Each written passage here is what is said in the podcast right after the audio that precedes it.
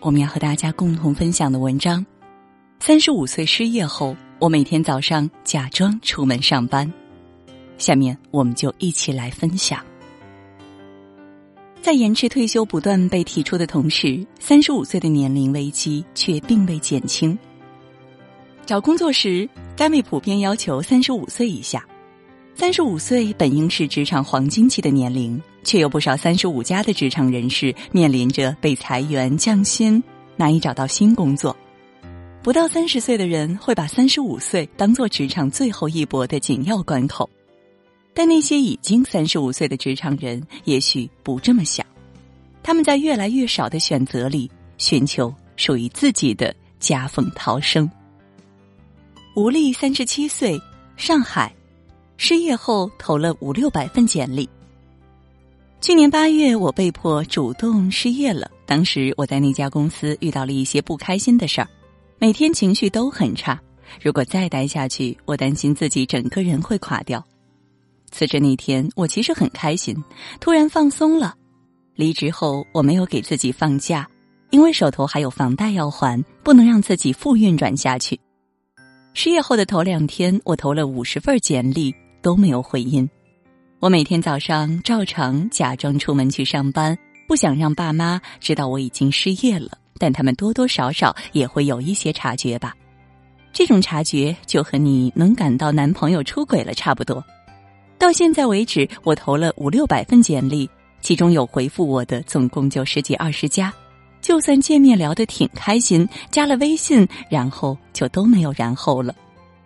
一位猎头透露给我的口风是：内容市场运营岗对年龄有着一道难以言明的界限，即三十五岁以上老了。但其实我觉得我的心理年龄只有十五岁，不然也不可能每天没着没边的看漫威。在为数不多的面试中，我遇到的最小的 HR 是九五后。遇到过 HR 问我最无语的问题是：如果你的领导比你小，你怎么办？我心想：现在我都来了，我能怎么办呢？其实我是非常不介意领导比我小的，如果你能力比我强，为什么不行呢？但如果你是通过关系进来的，我介意。我大学是在上海一所九八五学的广播电视编导专业，毕业后曾在互联网公司做过十年的内容主编，所以这波我投的岗位还是集中在自己最熟悉的板块，不是宣传就是内容，包括管理岗和基层岗。其实我是个很喜欢做基层岗的人，我本身并没有追求一定要做到管理层，但我感觉现在社会不允许三十五加的人还在做基层岗，就是你一定要求上进。很多工作明确写着，不要三十五岁以上你就没办法投。像图书馆这一类的工作，我看到既要求年龄在三十五岁以下，又要求学历是硕士以上。三十五加的危机是个很难打破的刻板印象。我甚至看过一则招聘启事，任职条件写着二十八岁以下，我当时都惊了。现如今退休都要六十五岁了，你只要二十八岁以下，这中间的三十七年是让人冬眠吗？我发现现在的职位和我十多年前刚求职的时候截然不同。当时我看到的每个职位描述和后来所做的事情，都充满了新鲜感和革命性。我们那时做的是 IPTV 交互式网络电视，开会都是在讨论 TIVO 一种数字录像设备有什么优势，硅谷有什么新业务，中国有哪些网站是黑马，还会在一个叫 Alex 的网站上查排名。当时编辑还要学会基本代码，然后发给技术上线。而现在打开求职 APP 一看，有一阵子几乎所有的页面都是招做抖音的，仿佛全世界的宣传手段除了抖音，其他都没有了。当时没有遇到特别有意向的工作，加上我自己挺喜欢做咖啡的，所以我也投过好几个不同品牌的咖啡师，但邮件投过去都几乎没有任何回应。人家没有直说，我只能推测，可能一方面是因为年龄，一方面是觉得我没有经验。有回应的基本是软性拒绝，他们觉得你这样一个身份肯定不会持久去做这样一份工作。找不到工作的那段日子，我每天都在煎熬。有一天，上海下了大雨，我路过桥底的时候，看到一个流浪汉正在用天桥楼梯的缝隙里留下的水洗脚和洗拖鞋。那一瞬间，我心想：要是有一天我也这样流落街头，是不是也会如此呢？我跑去社保局申请过失业补助金，如果能领到的话，一个月可以有近两千块钱。但最终这笔钱因为上家公司没有及时缴失业金，所以我没有能够领到。失业后，我开始在豆瓣985废物引进计划小组里开帖写中年失业日记，想记录一下那段时间的状态。既然进了这个组，首先肯定承认自己是废物，所以当谈论失业的时候，我不觉得有什么丢脸。我遇到过特别暖心的事儿，有贴友跟我介绍工作，也有贴友说：“姐姐加油啊！”那些帮助我和给我留言的人，是让我活到现在的力量。让我在一次次被嫌弃的时候，觉得世界上还有那么点人情味儿。失业了八十六天后，我成为星巴克的一名基础咖啡师，这是我投的所有咖啡店中唯一不看年龄的一家，但一个月工资只有四五千。作为一个也曾月入三万的人，我竟被他的福利吸引，每天只要工作八小时，工作完了没有任何烦恼，星巴克的咖啡可以免费从早喝到晚。那段时间，我的失眠也治好了。干的是体力活，所以每天回家倒头就睡，随便吃个夜宵也不会胖。但凡工资能有个八千，我可能也就会一直做下去了。这个月我考下了中式面点师证，希望以后能开一家自己的独立咖啡馆。目前卡在了店铺租赁上，上海的租金实在太贵了。如果人生能重来，我可能第一份工作就不会辞了。现在我更劝大家。你能进体制内，就早点进体制内，因为你出来随时会死，你在里边还能活。孙婷，三十五岁，山东，未婚未育，困在体制内。我在山东一个小城市的事业单位工作，被社会认为很光鲜的体制内，实际上是一眼看不到头的绝望。我来这家单位上班的第一年，工资是两千块，十几年过去了，现在也才涨到四千多块。从山东大学研究生毕业后，我最初考进了济南一家省级媒体。就在刚成为记者的一个月的时候，老家的事业单位也录取了我。山东人大都安土重迁，把在政府机构工作的社会地位看得很高。我又是家里的独生子女，所以当时我父母要求我回来，我就回来了。现在特别后悔，而三十五岁的年龄却不允许我再做出任何贸然的改变。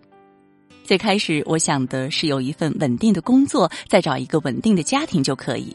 然而我今年三十五岁了，还是自己一个人过。因为从大城市回到小地方，你很难找到 A 男，而 A 男又有各种选择，他可以找 B 女、C 女、D 女，所以弄得你上不来下不去的感觉。A B C D 男女理论把人分成 A B C D 共四个层级，A 表示最优质的结婚对象。到了三十五岁，家庭一事无成，事业一事无成，让我非常没有成就感，不知道未来该往哪儿走。我们单位是典型的论资排辈，你想晋升得等，等到人家退休，这个事儿才能落到你的身上。女性的上升空间更小，一直在底层，过了三十五岁就更不用说了。提拔的时候，如果有男有女，一定是先提拔男的；假如要提拔女的话，那也得他已经结了婚，有了孩子的。我有一个闺蜜在法院系统工作，当时她不得不将就着立即结婚，因为她马上要进入提拔了。她万一因为这个原因被卡下来，太亏了。实际上，我们都觉得她能够找到更好的男人。在事业单位里，我日复一日的工作就是有人来借资料，我把资料递给他们，跟个工具人没区别。初中生都可以做得很好，只是初中生没有考进来的资格而已。我就觉得太浪费人才了，尤其是山东这种选拔机制，真的是把最优秀的那波人全掐到这边来，然后都半死不活的。看着自己的生命一天一天被吞噬，我特别像是被粘稠的液体包裹住，想逃又逃脱不掉，想反抗反抗的力量又不够，就是温水煮青蛙。我表姐在北京工作，她曾劝过我去北京找公关公司之类的工作。但我当时想到北京城太大了，官也很多，要跟政府打交道，我不知道哪边是突破口。即使我一直向往文字梦，始终有一种使命在召唤我，把原来的一点点残存的才能浪费掉，我会特别的不安，觉得自己没有好好活这一辈子。但在体制内待了十几年后，一身武艺也被废得差不多了，你再想拾回来，就要付出更大的努力。现在社会上招聘需要的到底是什么呢？你能拿得出的是什么？我都不知道。除非哪一天我发现我投稿的中稿率还挺高，每个月因我的创作能给我带来一半以上的收入，否则我没有勇气从体制里辞职，辞职的风险太大了，最后可能连一份工作都没有。既然做现这份工作已经无法带给我兴趣，我就想能不能通过别的途径让自己开心一点儿。这也是为什么前段时间有读书平台说你来给我们做读书会吧，我都很愿意去的原因。其实什么报酬都没有，我自己还得搭上油钱，所有材料都是我来准备，也是我来讲。但我就觉得有人愿意来听，有人愿意来学习，有人愿意来跟你讨论，我就很开心。至少我赚到了开心。最近我在读书会讲的是苏东坡，他一生被贬黄州、惠州，他在遇到任何困境的时候，都一蓑烟雨任平生，还能怎么着？归去也无风雨也无晴。接下来一年，如果我能顺利结婚有孩子的话，之后的规划就会沿着孩子的成长轨迹走。我可能会考个育婴师，这完全没有年龄限制。等孩子再大一些，我可能会考个心理咨询师。如果不能实现结婚，我就已经到了做出改变的最后期限。我可能会继续储备能量，重新选择一个大城市，去济南的机会会大一点儿。目前我还暂时不会放弃这份体制内的工作，但是我一旦确认了，估计也不会有什么犹豫，辞就辞了。这个年龄留给我的时间不多了。周星星，三十五岁，北京，安于养老院的程序员。我是北京一家外企里的程序员，今年正好三十五岁，在职场上，我其实并没有觉得自己特别老。但当路上有小朋友叫我叔叔的时候，我就觉得自己是一个老人。我们公司外号养老院，不过也没有微软这种业界有名的养老院那么夸张。平时除非项目特别紧，基本晚上六七点就能结束工作。自从疫情后，我已经在家办公一年多了。为了躲避外界三十五家的焦虑，就汇集了我们这一波人都到了我们这种类型的公司。前段时间，我有一个程序员老乡在互联网大厂干得很焦虑，被我挖到这儿来了。之前我不是没想过进大厂，去百度面试过几轮，到了谈薪资的环节，最后综合考虑了一下，可能是我的志向没有那么远大，对金钱的欲望没那么强烈，想进外企可以更好的平衡工作和生活。我有很多大学同学也是三十五岁这样的年纪，他们都卯足了劲儿要进大厂。现在在美团、百度、阿里、华为的都有，他们的确挺累的，基本上很长时间我都见不到他们人，整天不是在加班中，就是加班后在凌晨回家的路上。大家觉得很好的一家著名手机企业，我们这个圈儿还比较反感，他们推崇狼性文化，虽然在你年轻的时候会给你非常高的薪资，但对员工的人文关怀很欠缺，实行末位淘汰制就让我不舒服。我是来上班的，为什么要这样呢？不过在他们看来，我们都是些不求上进的人，我们是互相看不起对方。我有个前同事就在这家企业上班，他入职不久就要签奋斗者协议，让你每周主动放弃一个周六的休息日来公司无偿工作。你可以不签，但不签的话，以后晋升、薪资提升就没有你的份儿。之前我们还经常私下吐槽说这种黑心工厂不人道，但是现在他特别拥有这种价值观，觉得自己在做一件有意义的事情，只有在高压下才能有高产出。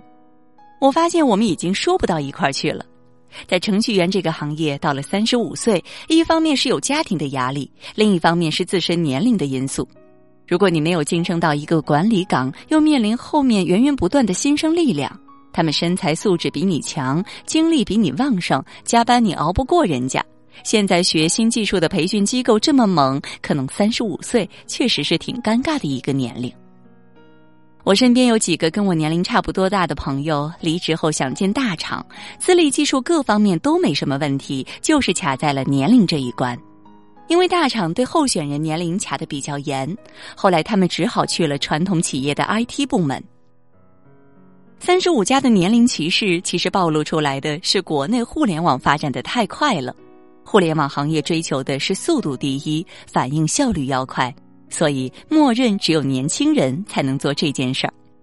再加上互联网产品本身的性质，决定了它要快、迅速的抢占市场。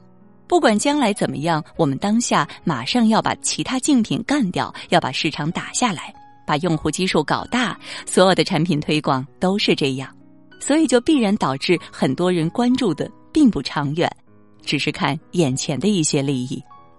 当然，这过程肯定需要一股新生力量，一股猛劲儿。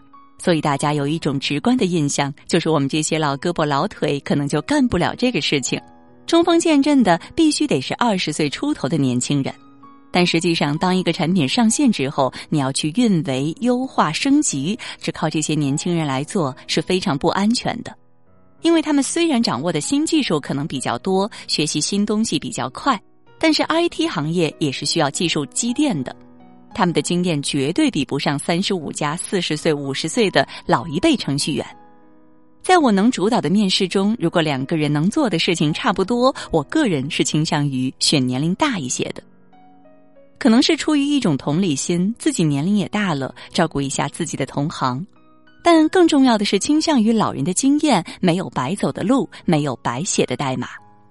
我们公司总部在美国，美国团队好多都是四十岁左右的程序员，那边最大的程序员五十多岁，头发都白了，还在一线拼命的写代码。所以我们大家都没觉得三十五岁是一个什么事儿，只是大家聊起天来会说，一旦我们离开这家公司之后，确实要考虑三十五家在整个市场的程序员魔咒。为了避免万一有一天出去找不到工作，我现在每天都在学习，会自己买书，也会看一些技术大牛的直播课。未来如果公司还保持着现在这样稳步发展的状态。可能五年之后，我还会继续留在现在这家公司的安逸区里。